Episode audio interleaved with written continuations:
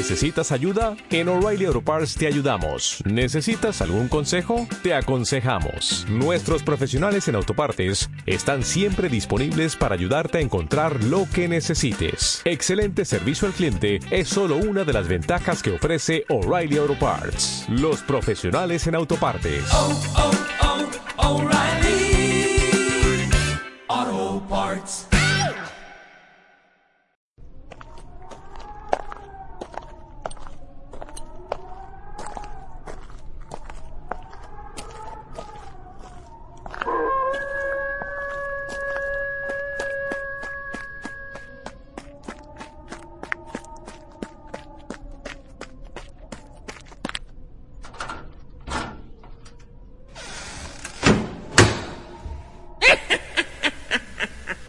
Si te gusta, el, terror, caldo de vísceras.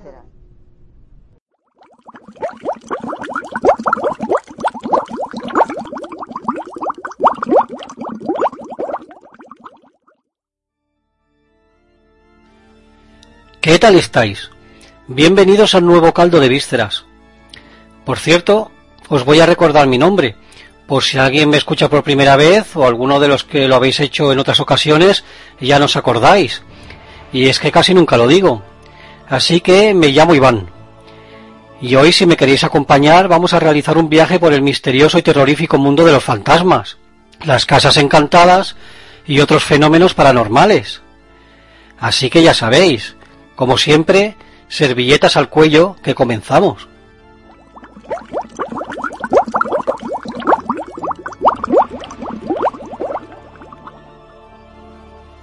Empezamos con una película que desde que la vi por primera vez le tengo mucho cariño. Aquella casa al lado del cementerio. Fue la vila Canto al Cimitero, su título original. Esta es una de esas películas que pude ver de pequeño en casa de mis tíos, cuando en la mía todavía no teníamos vídeo. Recuerdo que cuando alquilaban una cinta de terror, como ya sabían mis gustos, me avisaban rápidamente y allí me presentaba yo, dispuesto a saborear esos magníficos VHS.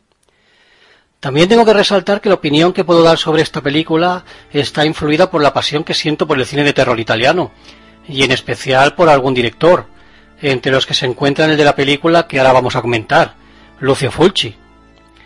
Aquella casa al lado del cementerio, realizada en 1981, es el tercer título de la trilogía realizada por este director, conocida como Las Puertas del Infierno, compuesta también por Miedo en la Ciudad de los Muertos Vivientes de 1980 y El Más Allá también de 1981, y que podéis ver tranquilamente por separado, pues no tienen nada que ver una con otras. Tan solo comparten a la misma actriz, Catriona McCall. Vamos con lo que nos cuentan en la película. El principio ya es bastante gore, pues vemos a una chica que está dentro de una casa abandonada buscando a su novio, al que finalmente encuentra clavado en una puerta con unas tijeras y con los sesos al aire. De repente vemos aparecer una mano por detrás de la joven que le clava a esta un cuchillo en la cabeza, atravesándosela y saliéndole por la boca. A continuación aparecen los títulos de crédito, acompañados de una música compuesta por Walter Rizzati, que siempre me ha parecido genial.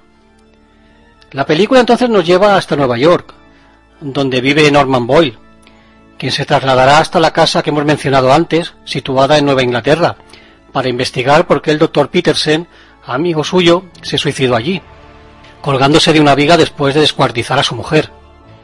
Norman se instalará en ese lugar conocido como la casa de Fronstein, junto a su esposa Lucy y su hijo Bob. Entre las cosas extrañas que veremos en esa casa, tenemos una enigmática tumba, el fantasma de una niña que avisa a Bob del peligro que corre. Por cierto que los niños que aparecen en el cine de terror italiano mm, tienen un aspecto bastante inquietante. También aparecerá una misteriosa niñera y, como no, el terrible doctor Freusten, que vive en el sótano. Vamos un momento con este siniestro personaje. Nos tenemos que ir hasta principios del siglo XIX. El doctor Jacob Tess era un experto cirujano que vivía en esa casa, situada al lado del cementerio, junto a su mujer e hija. Este hombre se dedicó a realizar experimentos para conseguir la regeneración de la carne y obtener así la inmortalidad. El único problema es que para ello necesitaba reemplazar la sangre y algunos órganos de su cuerpo por los de otras personas.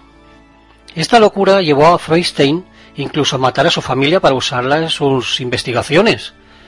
Cuando ese Mad Doctor no tenía mano ninguna víctima, buscaba por el cementerio algún cuerpo que le sirviese. Tantos años así han convertido su aspecto en una especie de zombie. Freustein permanece en ese sótano esperando pacientemente nuevos incautos que lleguen a su casa. Bueno, pues estamos ante una de las mejores películas de Fulci. Tenemos gore y seres del más allá, todo envuelto en un extraño ambiente, a veces un tanto confuso, algo que sucede en algunas películas de este director. De Fulci hoy no voy a decir nada más, pues ya he hablado varias veces de él en otros programas. Entre los protagonistas tenemos a Lucy, interpretada por Catriona McCall, que podía haber aparecido en otra película del director romano, porque aparte de la trilogía que os comenté antes, Fulci también le ofreció aparecer en El Destripador de Nueva York, pero Catriona no aceptó. También la podemos ver en varios episodios de series de televisión y alguna película más. Hoy en día todavía sigue en activo. Norman Boyle está interpretado por Paolo Malco. Este actor también aparece en El Destripador de Nueva York, El asesino del cementerio etrusco de Sergio Martino o El ogro de Lamberto Baba, por ejemplo. A la misteriosa niñera Anne le da vida Ania Pieroni, a quien hemos visto en Inferno y Tenebre, ambas de Darío Argento. Algún rumor insinuaba que esta actriz fue elegida para el papel de Anne porque era amiga del productor Fabricio de Angelis.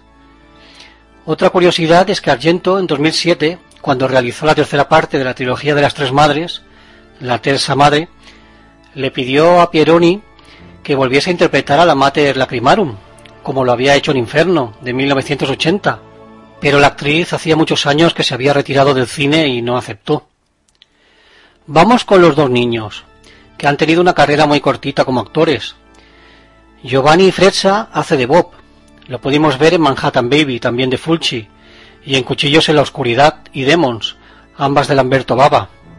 Eso sí, en estas últimas aparecía sin acreditar, a la niña Mae la interpreta Silvia Colatina. También actuó en Caimán de Sergio Martino y Danza Mortal de Fulci. Aquí también sin acreditar. Muy conocida es también Dagmar Lassander. Aquí como Gidelson, la mujer de la inmobiliaria. Podemos citar entre las muchas películas en las que aparece Una chapa de la luna de miel de Mario Baba, El gato negro de Fulci o El devorador del océano de Lamberto Baba. No podemos dejarnos a la pobre primera víctima de la película que es atravesada por un cuchillo. Esta actriz es Daniela Doria. Y es curioso ver cómo mueren las películas de Fulci. Como ella misma decía en una entrevista, el director italiano cuando iba a realizar una nueva película la llamaba y le decía ¿Estás lista para morir de nuevo? Tengo una nueva forma de matarte que te gustará. En Miedo en la ciudad de los muertos vivientes moría vomitando sus propias tripas, El Destripador de Nueva York es asesinada salvajemente con una cuchilla, con un pezón y un ojo rajados brutalmente. Y en El Gato Negro muere por asfixia, apareciendo después su cadáver en bastantes malas condiciones. Esta actriz apareció en cinco películas más, entre ellas El ginecólogo de la mutua, de Joe D'Amato. El papel del malvado Dr. Freustein fue interpretado por Giovanni de Nava, que también apareció en tres películas más, dos de ellas de Fulci, Danza Mortal y El Más Allá. Los efectos especiales fueron del gran Janeto de Rossi y de Maurizio Trani, quienes han participado en los efectos y maquillajes de muchísimas películas. Pues bien, como he dicho, soy un fanático de Fulci. Casi todas sus películas me gustan. Es cierto que alguna de sus obras es un tanto floja, pero eso no sucede en este caso. Aquella casa al lado del cementerio tiene que ser vista por todo amante del cine de terror. Sigamos con otro director italiano, Mario Bava, uno de los grandes y creador de la que se considera primera película del género giallo, La muchacha que sabía demasiado, de 1963. Recordemos que este tipo de cine, el giallo, que significa amarillo en italiano, proviene de unas novelas de misterio que comenzó a publicar en 1929 la editorial italiana Gialli Mondadori y cuyas portadas eran de color amarillo. Mario Bava es el padre de otro director de cine como es Lamberto Bava. Entre los títulos más conocidos de Mario Baba tenemos, por ejemplo, La Máscara del Demonio, Las Tres Caras del Miedo o Terror en el Espacio. Bueno, pues la película que he elegido para este caldo es Shock, cinta de 1977 y última dirigida por Baba. Veamos. Tenemos a Dora, una mujer que acompañada de su nuevo marido Bruno y su hijo Marco vuelve a la casa donde anteriormente había vivido con su antiguo esposo Carlo, un drogadicto con quien no tuvo una buena relación y que al parecer acabó suicidándose. Dora terminó muy mal psíquicamente tras esa relación, culpándose incluso de haber asesinado ella misma a Carlo. Pues bien, en su retorno a esa casa, después de pasar unos días, Marco comienza a comportarse de manera muy extraña y cruel con su madre, sospechando Dora que su hijo está poseído por el espíritu de su anterior marido. Esta mujer acabará totalmente desquiciada.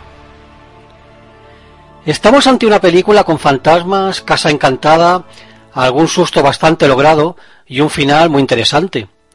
Quizá lo que canta un poquito es algún efecto especial que ha envejecido mal, pero bueno, la cinta en su conjunto está muy bien. Además tenemos buenas actuaciones, incluida la del niño. Vamos, que los amantes de este tipo de cine la disfrutarán. Veamos el reparto del film. Como Dora tenemos a Daria Nicolodi, actriz y guionista, que fue pareja de Darío Argento, a quien conoció en 1974 durante el rodaje de Rojo Oscuro, donde ella actuaba. De esta relación nació la también actriz Asia Argento. Daría, aparte de Rojo Oscuro, apareció en las películas Inferno, Tenebre, Fenómena, Ópera y La Madre del Mal, todas de Darío Argento. También en Crímenes en Portada de Lamberto Baba o La Secta de Michele Soavi entre otras cuantas. Daría murió no hace tanto, a finales del 2020, a los 70 años. John Steiner hace de Bruno, actor que hemos podido ver en muchas películas como por ejemplo Colmillo Blanco o Muérdame Señor Conde, de Lucio Fulci, El Bosque del Lobo, de Pedro Lea, junto al gran José Luis López Vázquez, o Ténebre, de Argento. Al niño, Bob lo interpreta David Collin Jr., que aparte de actuar en esta película tan solo lo hizo en otra más, la anterior Poder Maléfico. También podemos ver a Iván Rasimov como el doctor Aldo Spidini. De Rasimov ya hablamos en el programa dedicado a los caníbales. Recordar que apareció en El País del Sexo Salvaje, Mundo Caníbal, Mundo Salvaje y Comidos Vivos. Como curiosidades sobre Shock, podemos mencionar que en los Estados Unidos se intentó pasar como la secuela de Beyond the Door, en España titulada Poder Maléfico, de 1974. Otra cosa simpática es ver uno de los postes que se usaron para Shock, en el que se ve a una mujer detrás de una valla de madera rota sujetando un cúter ensangrentado.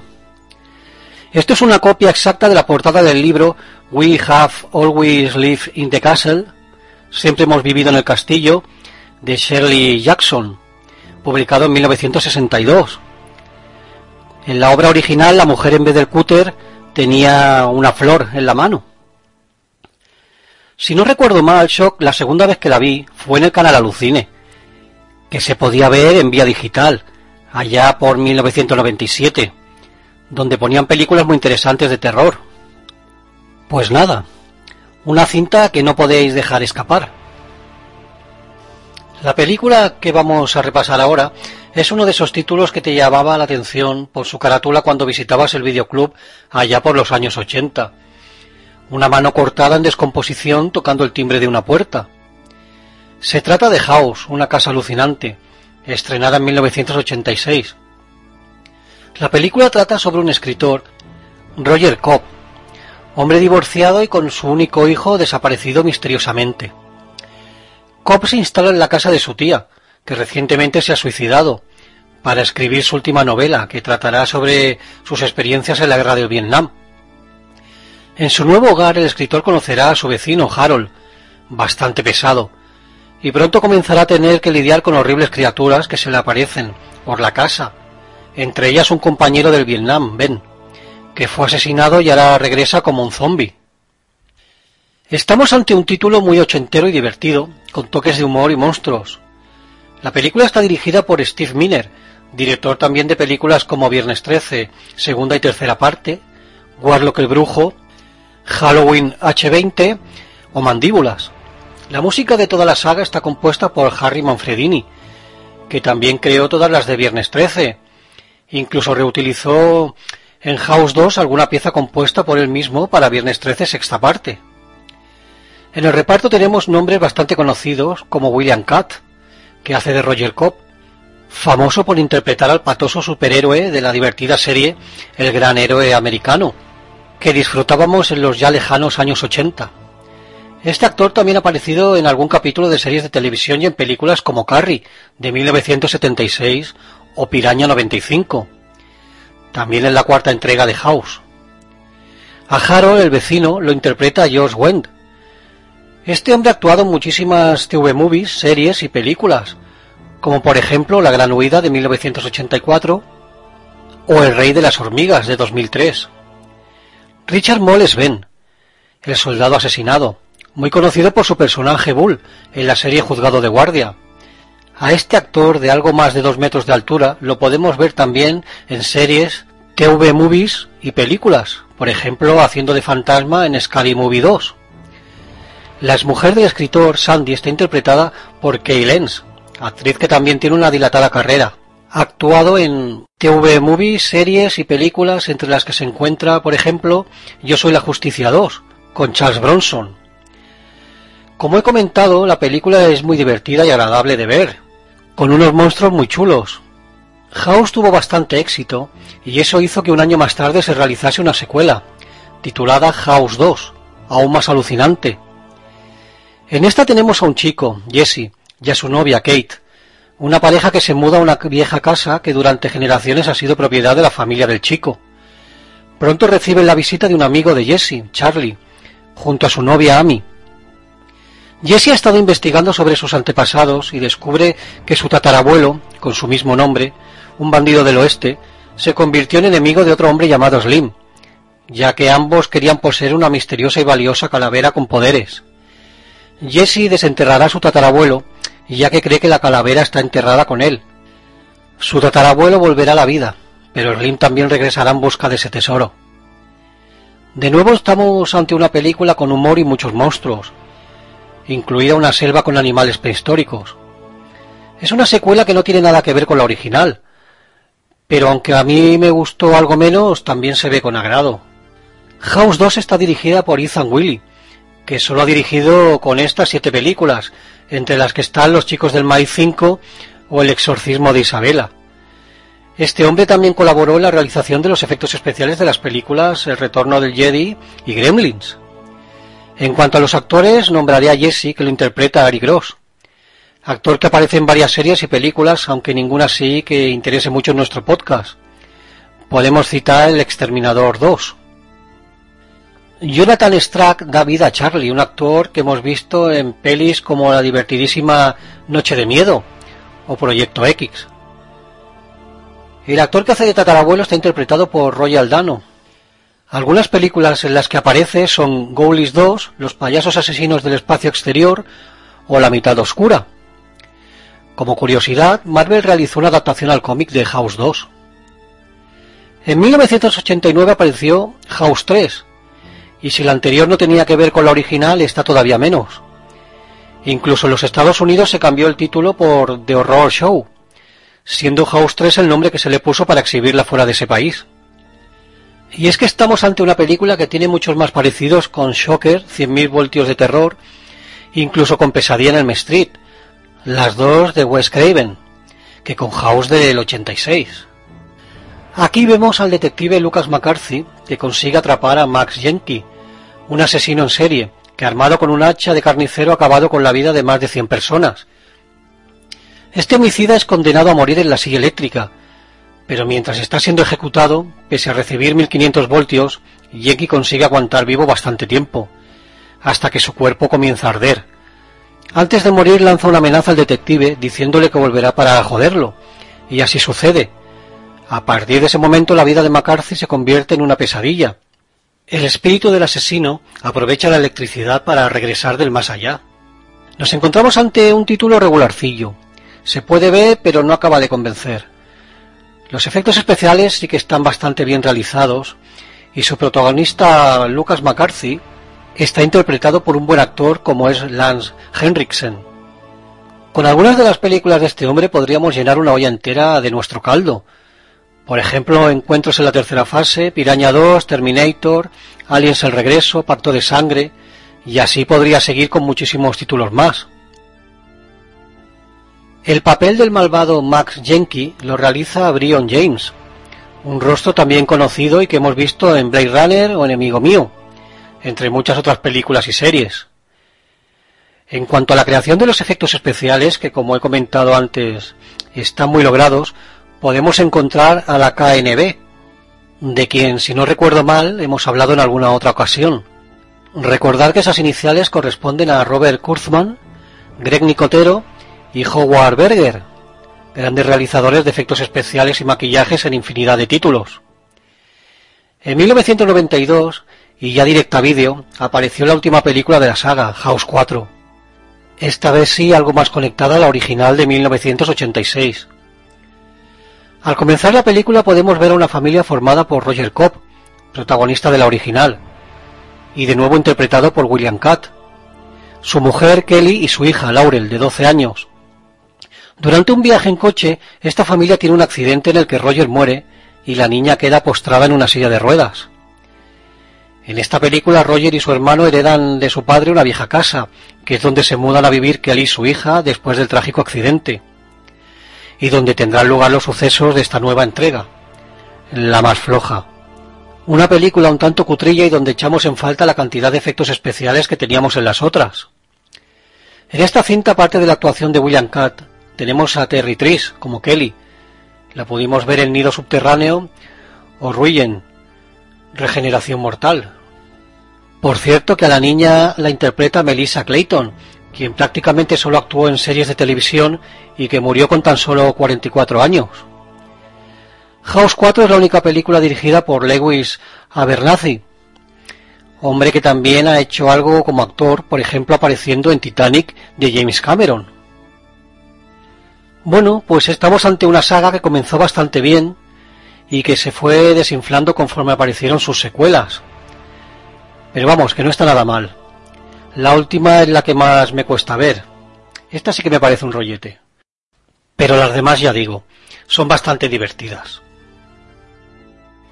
El siguiente título que traemos a nuestro caldo es La leyenda de la mansión del infierno, película de 1973 dirigida por John Howe y que para mí es una de las cintas más entretenidas que tocan los temas de los que hoy estamos hablando. El guion de la película está escrito por Richard Matheson, adaptando su novela de 1971, Hell House, La Casa Infernal. Recordemos que Matheson es un escritor del que se han adaptado varios de sus libros a la pantalla grande, escribiendo el mismo el guion en alguna ocasión, como por ejemplo El increíble hombre menguante o Soy leyenda, donde participó en el guion de la versión de 1964. En la leyenda de la mansión del infierno se nos cuenta como un millonario llamado Deutsch contrata al doctor Lionel Barrett, un físico y estudioso de la parapsicología, para intentar averiguar qué es lo que sucede tras la muerte. Para ello lo envía durante una semana a una casa embrujada, la casa de Velasco, conocida también como la mansión del infierno, un lugar cuyo anterior propietario, el citado señor Velasco, era un hombre sádico y asesino. A Barrett lo acompañarán su mujer, Anne, una medium llamada Florence Tanner, y el único superviviente de una anterior investigación que se produjo allí y que acabó con la muerte de varias personas. Otro medium llamado Franklin Fisher. Una vez este grupo se encuentra en la casa, comenzarán los fenómenos paranormales y la tensión entre los cuatro.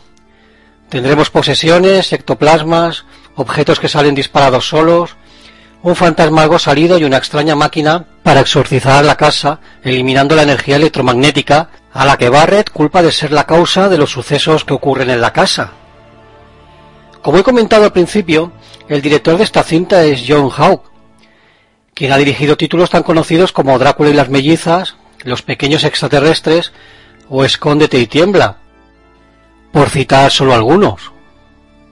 En cuanto al plantel de actores no está nada mal.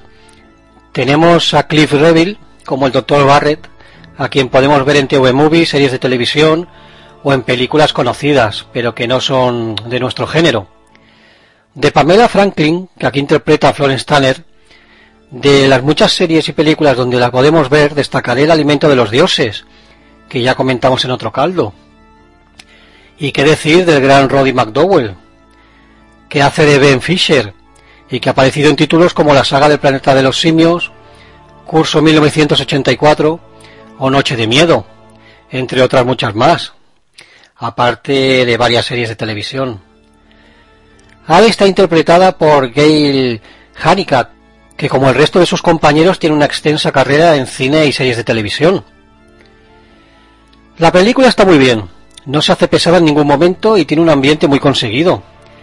Además, realizada con los medios que tenían en esa época, es infinitamente mejor que muchas de las producciones de hoy en día. Así que si os gusta el cine de fantasmas, le podéis echar un ojo porque vale mucho la pena.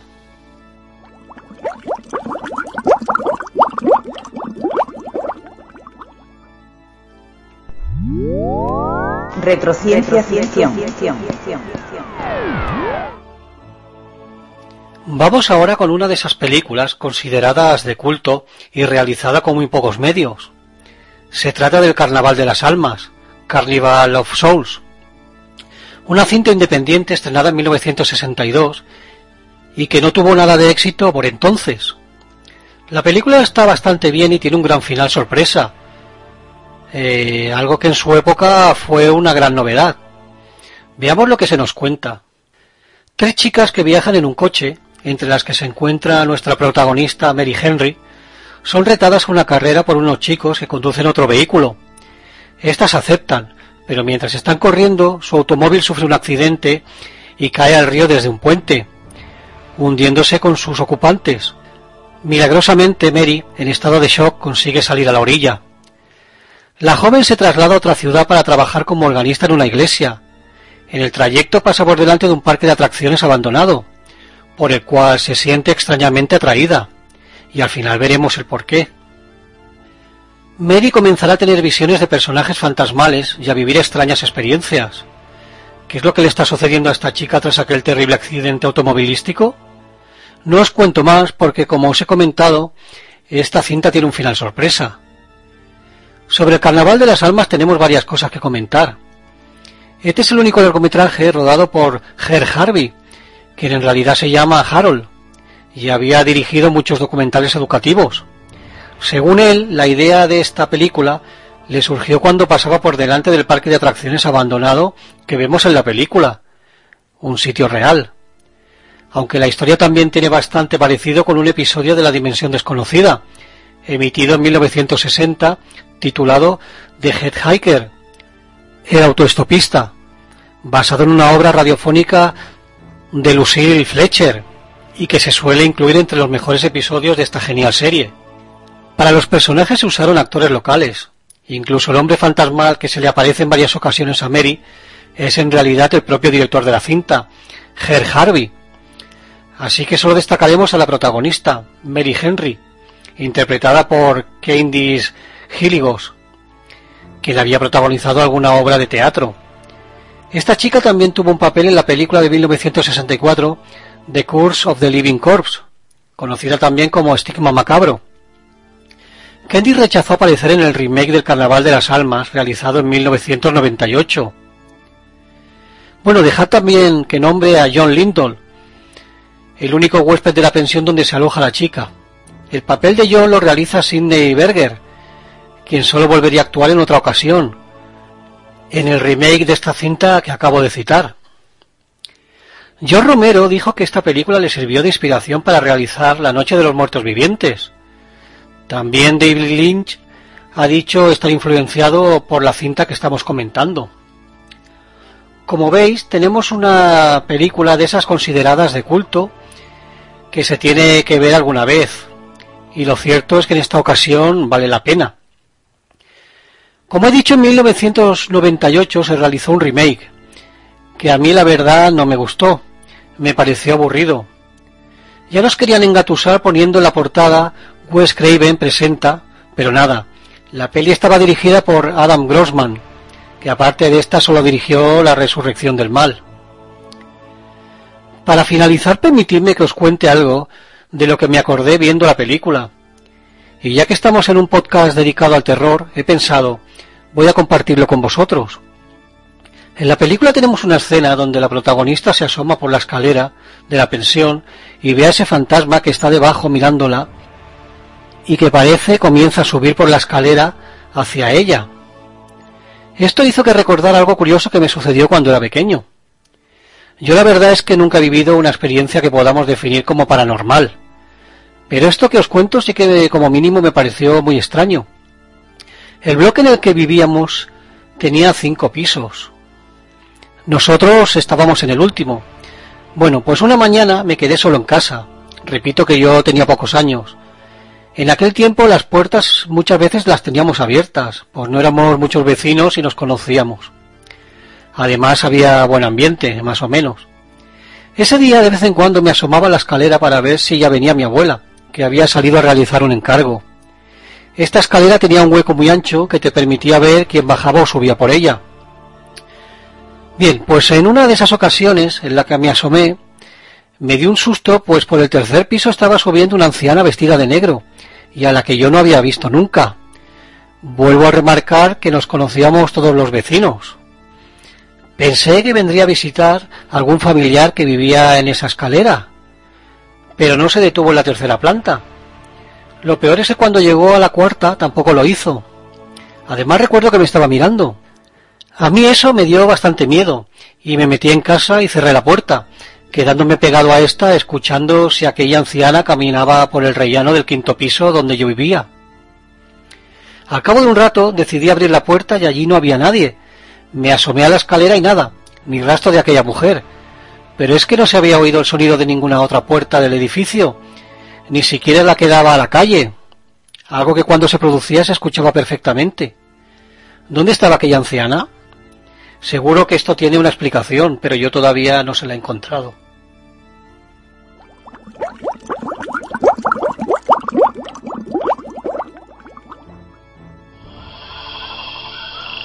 Caldo, criptozoológico.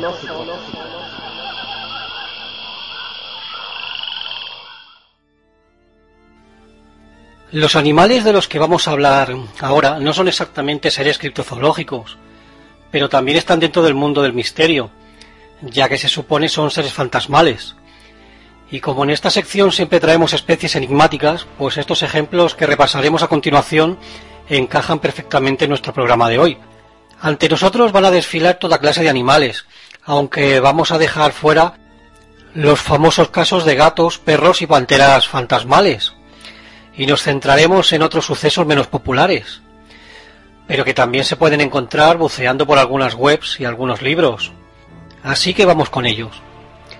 Para ver el primer espécimen espectral que traemos, nos tenemos que trasladar a Londres, a orillas del río Támesis, y allí visitar un histórico y misterioso castillo conocido como la Torre de Londres. Esta fortaleza tiene varias torres y es en una de ellas en la que nos vamos a quedar, la Torre Martin. Antes de continuar, hay que recordar que en este castillo se creó una especie de zoo con animales salvajes. Bien, pues una noche del año 1816, mientras un centinela estaba haciendo guardia por esa torre, se dio de bruces con un enorme oso que apareció tras una puerta y se abalanzó sobre él. Este hombre pensó que era un animal que se habría escapado de una jaula. Agarró su bayoneta e intentó apuñalar al oso. Pero increíblemente ese arma atravesó al animal y se quedó clavada en la puerta. Este hombre se pegó un susto tan grande que quedó en estado de shock, muriendo al día siguiente. Nuestro siguiente animal es un pollo. En 1626, Francis Bacon, un escritor, filósofo y político inglés, estaba sentado frente a su amigo el doctor Witherorn. Ambos viajaban a bordo de un carro por Pond Square, situado en Highgate, Londres. Cuando Bacon habló de un método alternativo para conservar los alimentos que no fuese ponerlos en salazón, propuso usar la nieve para hacerlo, pero su compañero de viaje se lo tomó a broma. Entonces Francis ordenó parar el carruaje y compró un pollo al que mandó matar, desplumar y vaciar por dentro. Seguidamente lo llenó de nieve y lo guardó, Del animal no se supo más. Lo que sí sucedió es que mientras Francis estuvo en la nieve preparando ese pollo, contrajo una neumonía que le provocó la muerte pocos días después. Desde entonces, en Pond Square se ve un fantasma, pero curiosamente no es el de Francis, sino el del pollo. Por ejemplo, durante la Segunda Guerra Mundial, cuando se sufrió una gran escasez de alimentos, varias personas se frotaban las manos al ver un pollo medio desplumado dando vueltas por la calle. Al intentar atraparlo, ese ave desaparecía. En 1943, un hombre llamado Terence Long estaba paseando por Pond Square cuando escuchó tras él los cascos de un caballo y las ruedas de un carruaje que se movían a gran velocidad. Al girarse pudo contemplar asombrado que solo había un pollo con muy mal aspecto, dando vueltas en círculo. El animal se esfumó. En 1969, un conductor cuyo coche se había averiado en ese lugar pudo ver un extraño pollo blanco en bastante mal estado. Este hombre se acercó a ver qué le pasaba al pobre animalillo, pero este desapareció. En 1970, el fantasma del pollo decidió hacer una trastada y estropear el paseo romántico que estaba dando una parejita de novios, ya que se les apareció de golpe revoloteando entre ellos y después se volatilizó, pegándoles un gran susto. Parece que el espíritu de ese animal no ha perdonado a los humanos el que acabasen con su vida. Viajemos hasta septiembre de 2009, en Alaska. Una mujer llamada Jill O'Brien se encontraba en el Parque Nacional Rangel Monte San Elías, tomando unas fotografías de las hermosas vistas que ofrecía ese lugar. De repente escuchó tras ella unos extraños ruidos. La mujer se giró rápidamente pensando que podría tratarse de un oso, pero quedó estupefacta al ver de lo que se trataba. Era la cría de un mamut lanudo, de un metro veinte más o menos de altura. Según Jill, esa extraña aparición tan solo duró unos segundos, desapareciendo después entre una especie de humo negro.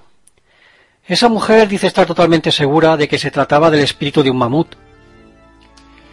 Ahora situémonos en Brownsville, Texas, en la carretera Farm Road 511.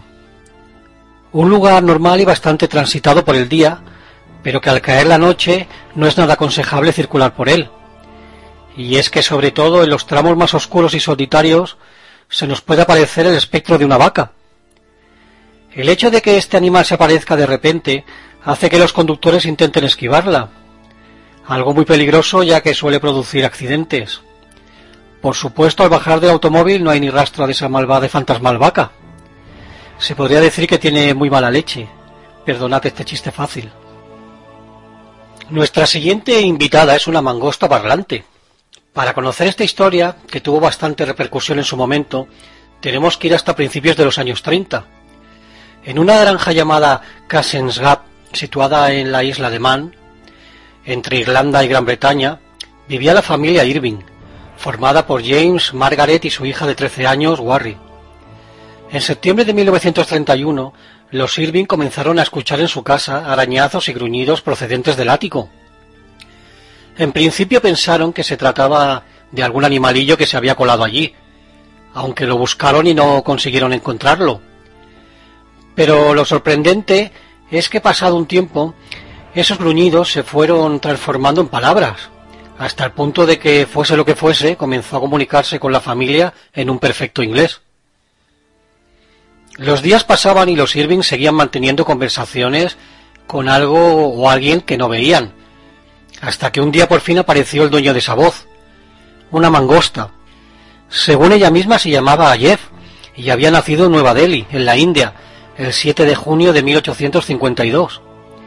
Jeff en alguna ocasión también aseguró ser un fantasma que había adoptado esa forma. Este misterioso animal se convirtió en la mascota de la familia. Gastaba bromas a los Irving y también las recibía por parte de estos. Incluso les contaba cotilleos sobre las personas que vivían en las casas de alrededor. A Jeff lo alimentaban con galletas, chocolate y frutas, que se comía cuando nadie la veía.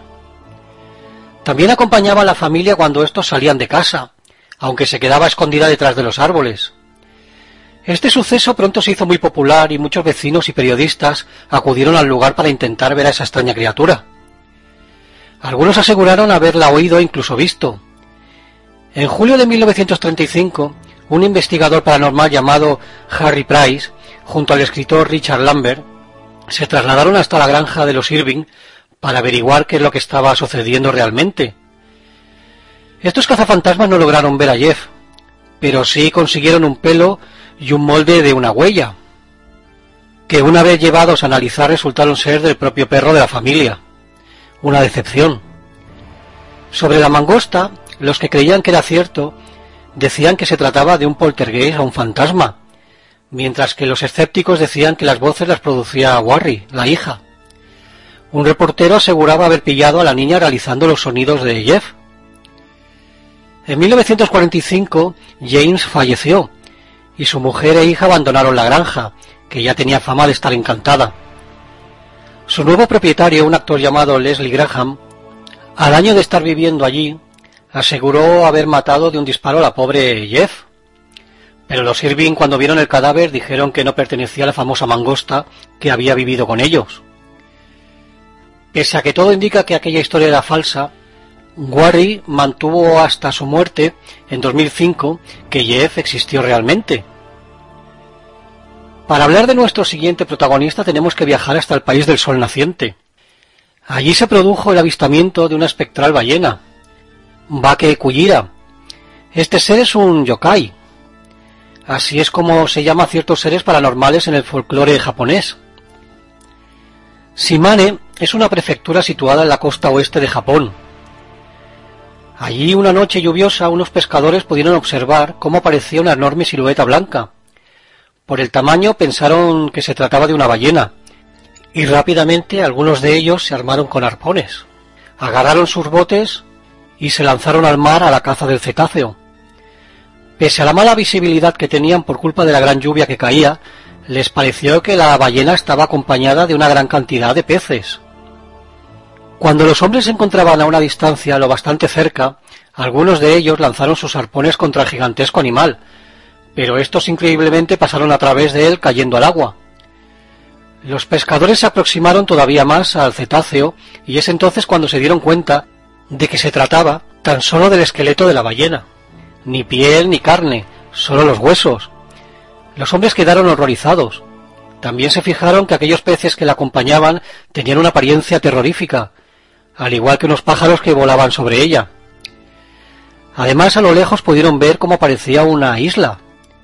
Nada tenía sentido. De repente aquel animal se dio la vuelta y nadando mar adentro acabó esfumándose.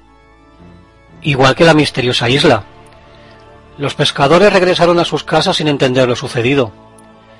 Una explicación que se ha intentado dar sobre este suceso es que se podría haber tratado de una ballena muerta en descomposición y todos los animales que la acompañaban simplemente se estaban alimentando de ella. A eso se uniría la mala visión, no tener la gente tantos conocimientos sobre los animales en esa época y como pasa muchas veces colocar algún adorno en la historia. ¿Quién sabe? Ahora nos vamos hasta el monte Hawkins del sur, situado en las montañas de San Gabriel, de Los Ángeles, California. Un precioso bosque con unas maravillosas vistas. En 1935 se decidió construir allí una torre de vigilancia contra el fuego, pero eso no pudo impedir que en 2001 un terrible incendio acabase con parte de aquel lugar, incluida la torre. Los lugareños creen que los responsables de este desastre fueron los miembros de un grupo ocultista, que había realizado allí algún ritual en el cual se sacrificaron algunos animales. Algo que en realidad no se ha comprobado que fuese cierto. Poco después de este suceso, todo parecía que continuaba normalmente, hasta que comenzaron a aparecer testigos que decían haberse topado con extraños animales en aquella zona conejos, pájaros y otros bichos que, según decían las personas que los habían visto, tenían parte del cuerpo podrido y las cuencas de los ojos vacías. También se movían de forma inquietante, ya que sus patas estaban rígidas. La sensación que daban estos animales no era muy amigable. Además, lanzaban unos espeluznantes chillidos. Muchos habitantes de la zona están convencidos de que son los fantasmas de las bestias sacrificadas por aquella secta ocultista, que buscan venganza. Para terminar nuestra pasarela de animales fantasmas, nos vamos hasta Old Town, en Maine, Estados Unidos. En 1891, Clarence Duffy, un guía de caza que estaba cerca del lago Lobster, fue el primero que dijo haber visto un enorme alce de color blanco, de unos cuatro metros de altura. Además, parece que tenía la facultad de aparecer y desaparecer a su antojo. Cuando Daffy contó su particular encuentro, nadie lo creyó. Pero poco tiempo después, un maderero llamado John Ross también aseguró haber observado a ese animal. Los avistamientos no cesaban, al contrario, iban en aumento. En el lago Saurnahant, un cazador neoyorquino se encontró con aquel descomunal alce y comenzó a dispararle. Pero las balas no le hicieron ningún daño. Lo único que consiguió fue enfurecerlo, y el cazador tuvo que salir por piernas y esconderse en una cueva, y aquel animal cargó contra él. En 1892, Howard Van Ness, un hombre que intentó dar caza al colosal animal a base de disparos, también tuvo que salir corriendo perseguido por el alce. Según este hombre, aquella bestia debía pesar una tonelada y era tan alta como un camello. También tenía unos impresionantes cuernos. Existen muchos más testimonios de personas que afirman haberse encontrado con ese animal. Otro ejemplo que vamos a resaltar, por terrorífico, es el ocurrido cerca del arroyo Moluncus. Allí un grupo de cazadores afirmó haber dado caza a un enorme alce blanco, al que degollaron y dejaron toda la noche colgado de un árbol para desollarlo al día siguiente. Pero sorpresa, cuando se despertaron y fueron a buscar al animal, este ya no estaba.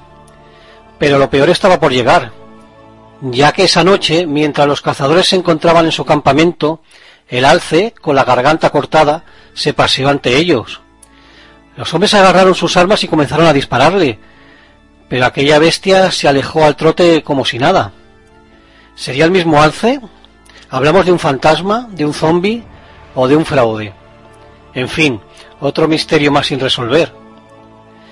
Bien, pues dejamos ya esta fauna espectral, porque parece ser que el más allá no solo está habitado por los espíritus de los seres humanos.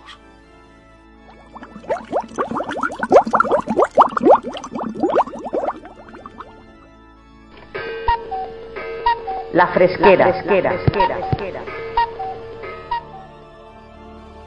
Nuestra fresquera de hoy va a estar repleta de mediums, fantasmas, ectoplasmas y otros fenómenos paranormales. Eso sí, todo falso. Vamos a repasar algunos casos que tuvieron cierta fama y en los que estos fenómenos del más allá resultaron no serlo tanto. Y con esto no quiero decir que no existan sucesos reales. Pero nosotros ahora queremos buscar los que no lo son, presuntamente.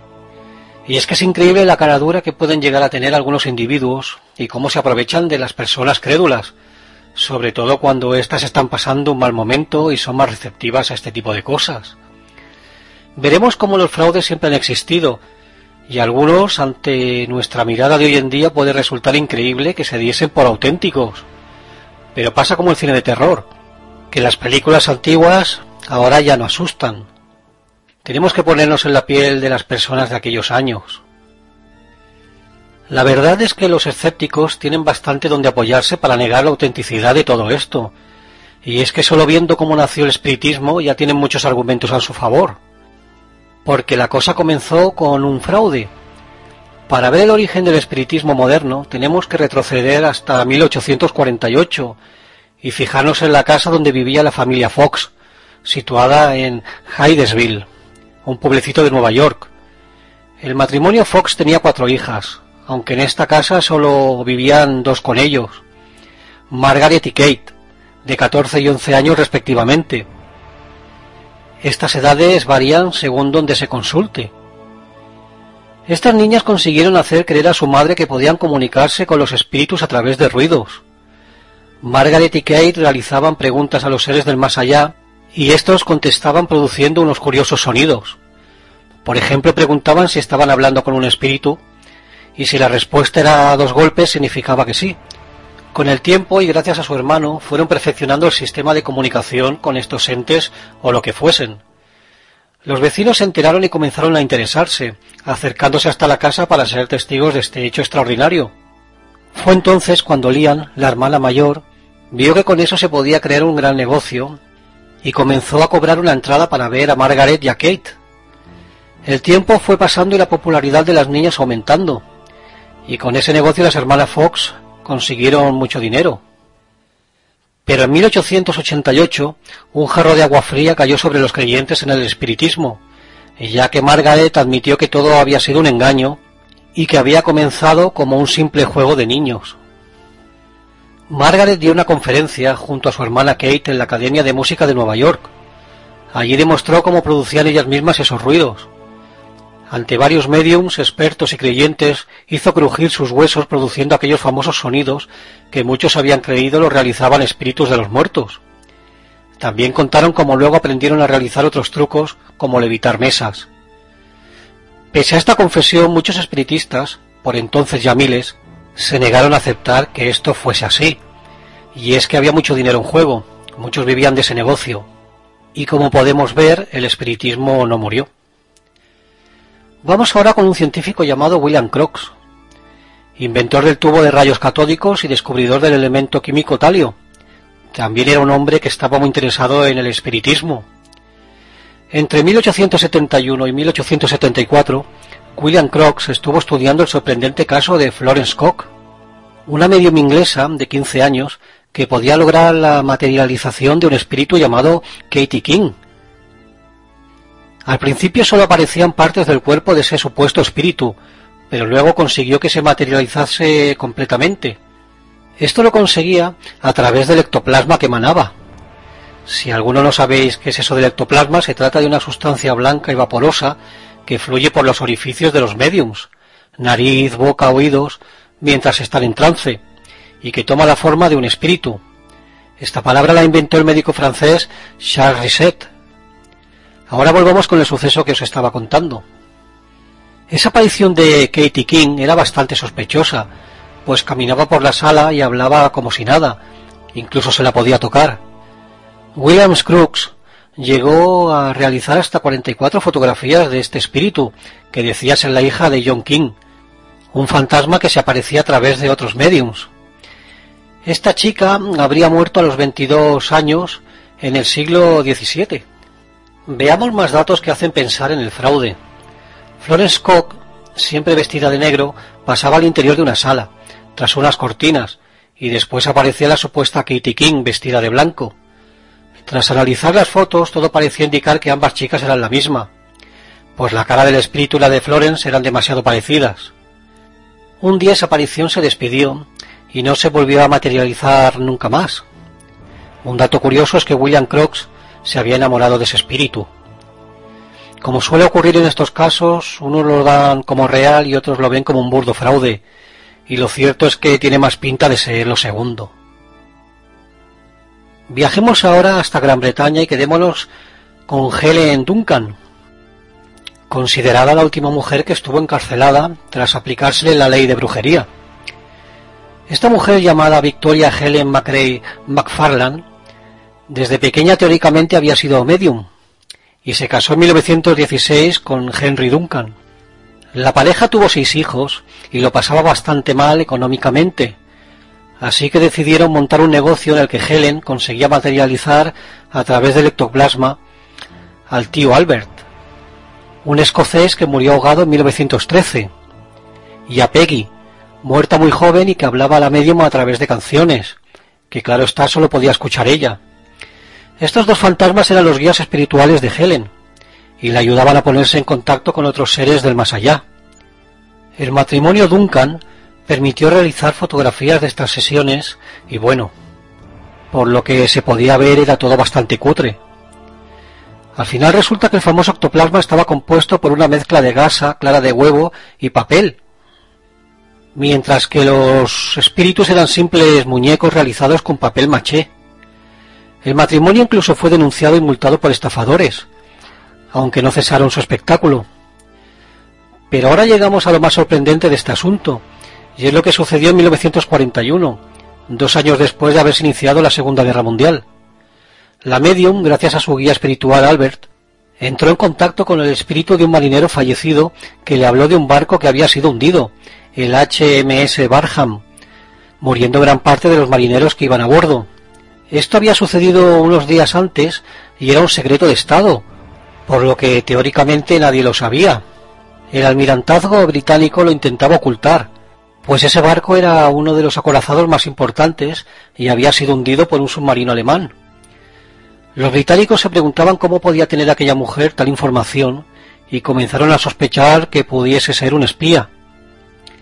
La justicia comenzó a investigar a Helen, pero no encontraban nada para poder condenarla, así que en 1944 alguien recordó la ley de brujería, aprobada en 1735, y que todavía no había sido derogada. Helen entonces fue condenada a nueve meses de cárcel. Esta sentencia, utilizando esa ridícula ley de la brujería, tuvo mucha polémica. Hasta Winston Churchill la criticó.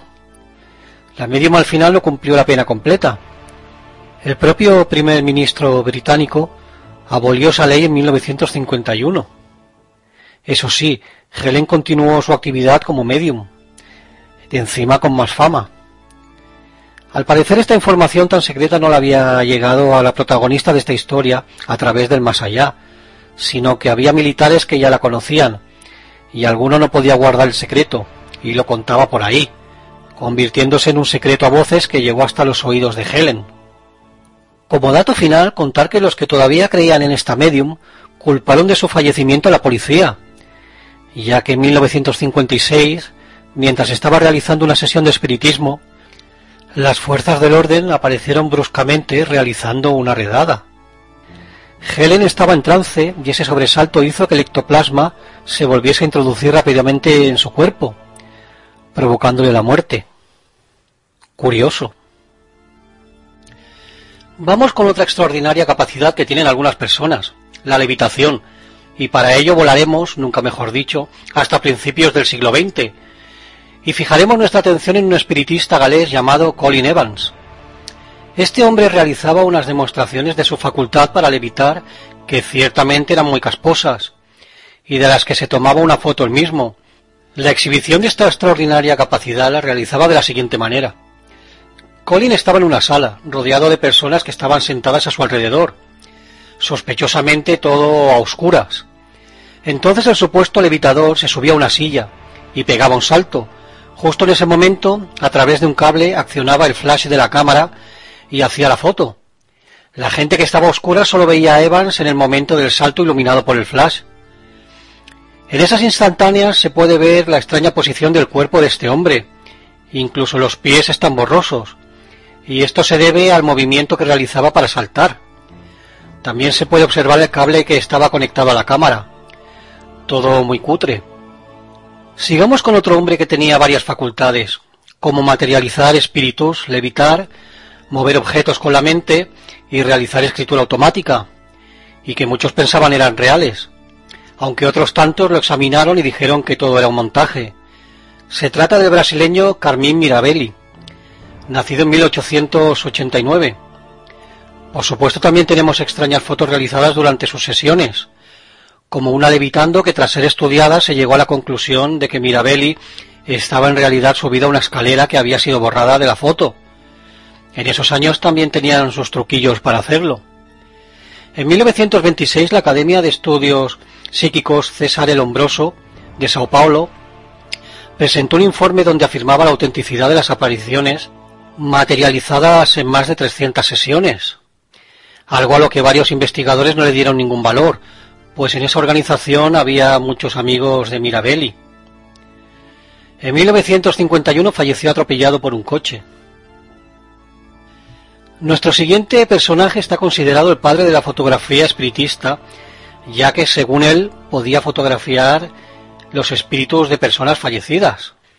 William Mumler, era un joyero estadounidense afincado en Boston y aficionado a la fotografía, que un día, en octubre de 1861, al realizarse un autorretrato, pudo ver cómo al revelar esa instantánea aparecía una mujer junto a él, a la que identificó como una prima suya fallecida. La noticia sobre este suceso rápidamente se expandió por la ciudad y muchas personas acudieron a él para intentar conseguir la imagen de algún familiar que había fallecido. Recordemos que en 1861 había comenzado la Guerra Civil Americana, provocando un alto número de muertos. Mumler vio que tenía en sus manos un gran negocio y decidió abandonar la joyería y dedicarse por completo a la fotografía espiritista, que él mismo acababa de crear. Pero al mismo tiempo que crecía su fama, también lo hacían sus detractores, que afirmaban que aquello no era más que un fraude. Al parecer, Mumler utilizaba las fotos de otras personas para reutilizarlas, las manipulaba hábilmente y colocaba en otra foto como si fuese un espíritu. Eso hizo que, por ejemplo, un hombre que estaba visitando el estudio del fotógrafo pudiese contemplar la foto de un supuesto espíritu, algo imposible ya que en realidad era la de su propia mujer, que estaba vivita y coleando y a quien Mumler había fotografiado hacía poco. Otra anécdota curiosa fue cuando el fotógrafo consiguió una instantánea de una mujer junto al fantasma de su hermano fallecido durante la guerra civil. Pocos días después ese soldado regresó a su casa, pues en realidad no había muerto. A Mumler se le acusó de fraude, incluso se le llegó a juzgar, aunque acabó absuelto. Por cierto que una de las personas que testificaron en su contra fue el famoso y polémico Phineas Taylor Barnum, hombre experto en hacer pasar extraños y falsos ejemplares animales como reales, y creador de algunos espectáculos bastante bizarros, con personas deformes. Entre todas las fotografías realizadas por Mumler, tenemos que destacar la más famosa y misteriosa. En 1872 una mujer oculta bajo un velo negro, que se presentó como la señora Tundal, pidió a Mumler que les realizase una fotografía para ver si aparecía su difunto marido junto a ella. Y efectivamente así sucedió. En la instantánea se podía ver a esta mujer junto al espíritu de su esposo. Pero sorpresa, esa aparición era nada más y nada menos que el fantasma del presidente Abraham Lincoln. Y es que esta misteriosa mujer que se había presentado como señora Tundal, en realidad era Mary Todd Lincoln, la viuda del fallecido presidente estadounidense. Según el fotógrafo no supo en ningún momento la identidad real de esta señora, entonces, ¿por qué colocó la imagen de Abraham Lincoln? ¿Seguro que no la reconoció? ¿O sucedió ese extraño fenómeno realmente? Mumler murió en 1884, pero antes había destruido todas las placas y negativos que tenía, impidiendo así que se pudiesen investigar sus obras.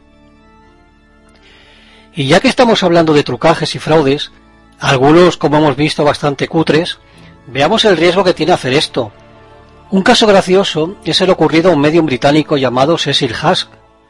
Este hombre había sido cantante de la compañía de ópera Carl Rosa, pero cuando su vista se deterioró casualmente se convirtió en un medium capaz de materializar espíritus.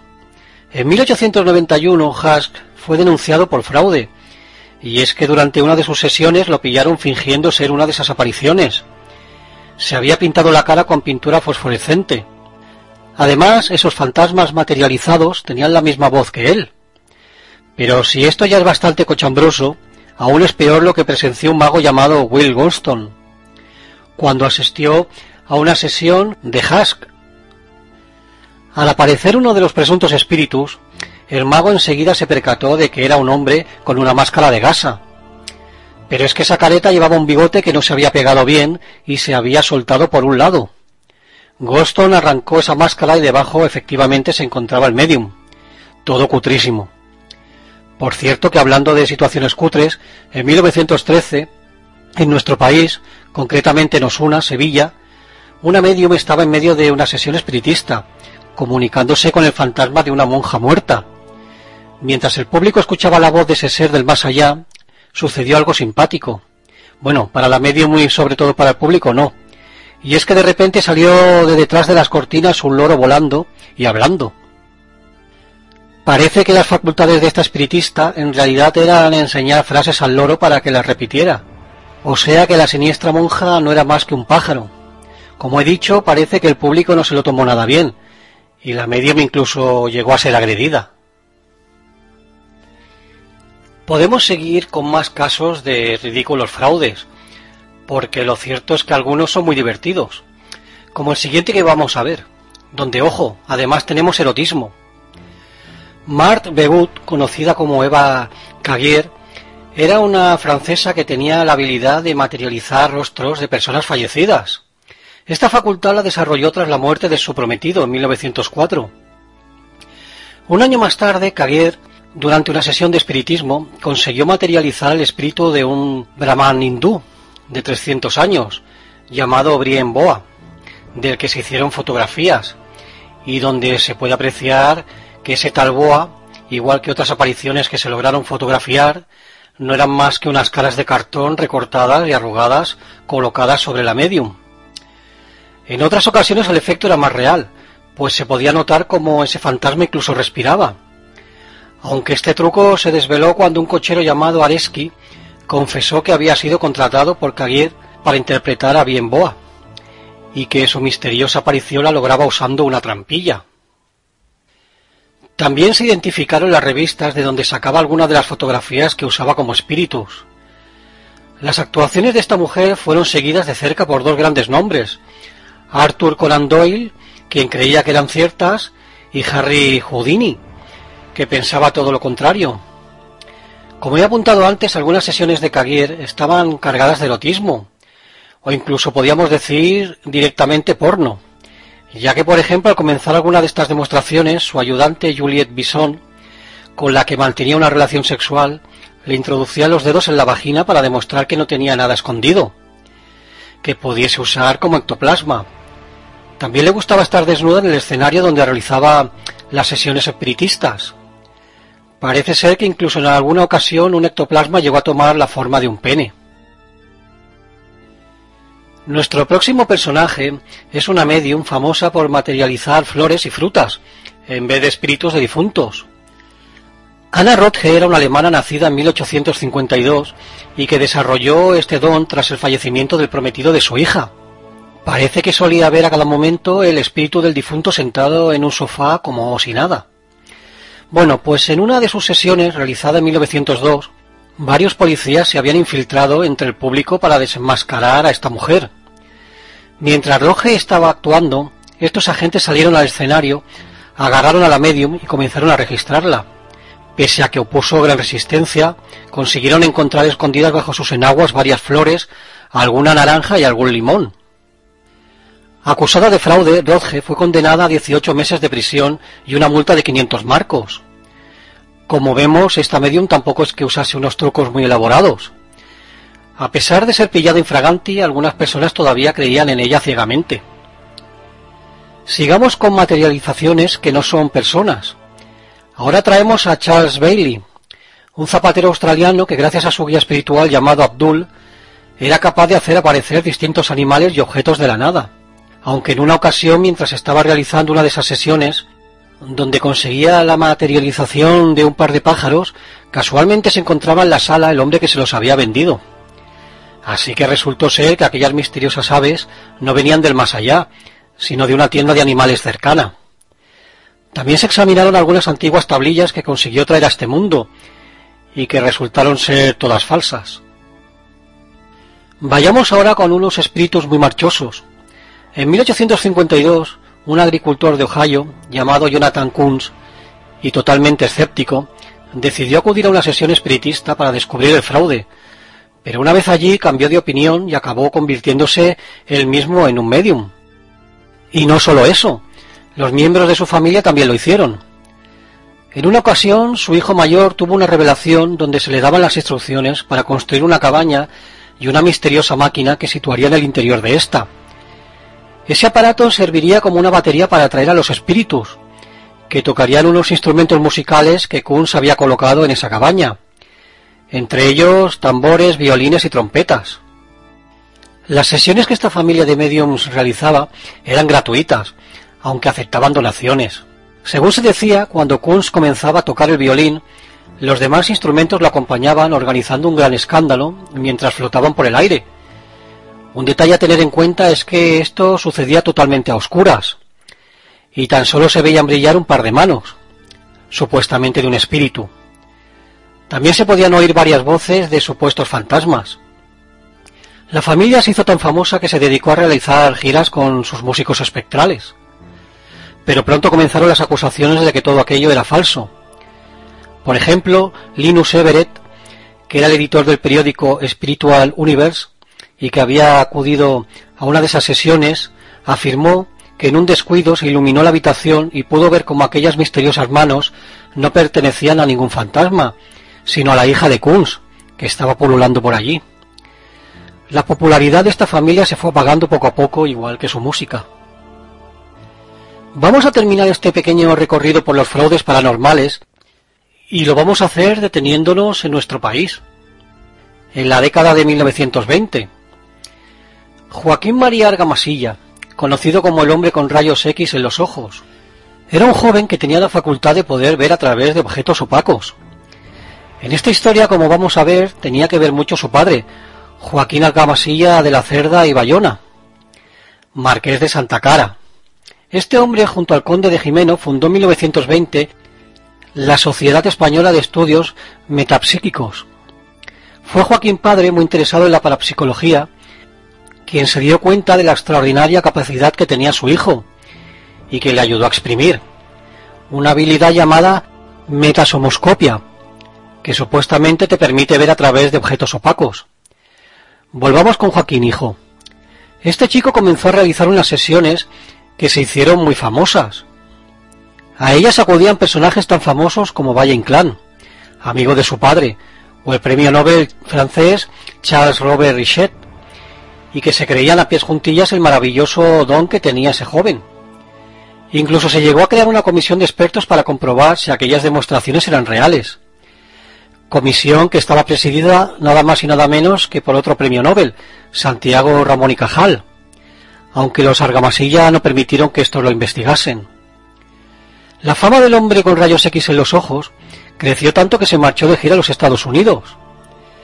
Pero allí lo estaba esperando un cazafantasmas muy duro de pelar, el gran mago y escapista Harry Houdini. A principios de mayo de 1929, Joaquín María se encontraba en el Hotel Pennsylvania, en Nueva York, realizando una de sus actuaciones ante un público totalmente entregado. Todos estaban maravillados, menos una persona. En ese lugar también se encontraba Houdini, que estaba examinando meticulosamente al chico y acabó descubriendo los trucos que usaba Joaquín para realizar aquellas proezas. Para demostrarlo, entre otras cosas, el famoso mago le pidió al joven que utilizase unas cajas que él le ofrecía, no las que el chico con rayos X usaba. Joaquín no aceptó el reto. Los argamasillas se volvieron a Madrid, pero se negaban a reconocer que los habían desenmascarado. Algunos de sus admiradores aún seguían creyendo en el poder de metasomoscopia que tenía el joven. El hombre con rayos X en los ojos terminó convirtiéndose en director general de cinematografía y teatro durante la época franquista, encargándose de la censura. Bien, pues hasta aquí nuestra fresquera, repleta de fraudes, y repito lo dicho al principio, que hayamos hablado solo de falsos mediums no es porque opine que todos lo son, pero sí resultaba curioso y entretenido recordar alguno de estos caraduras y los curiosos y bizarros, algunos muy cutres, métodos que usaban para engañar al público.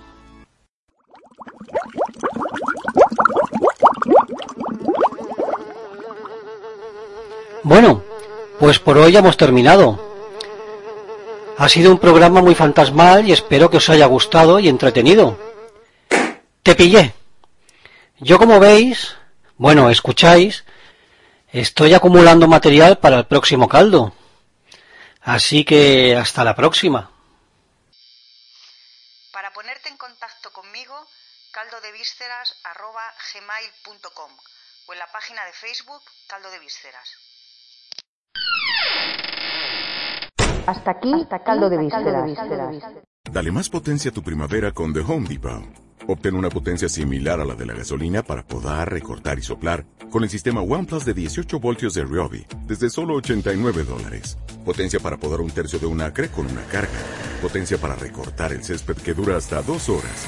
Y fuerza de soplado de 110 millas por hora. Todo con una batería intercambiable. Llévate el sistema inalámbrico OnePlus de 18 voltios de Ryobi.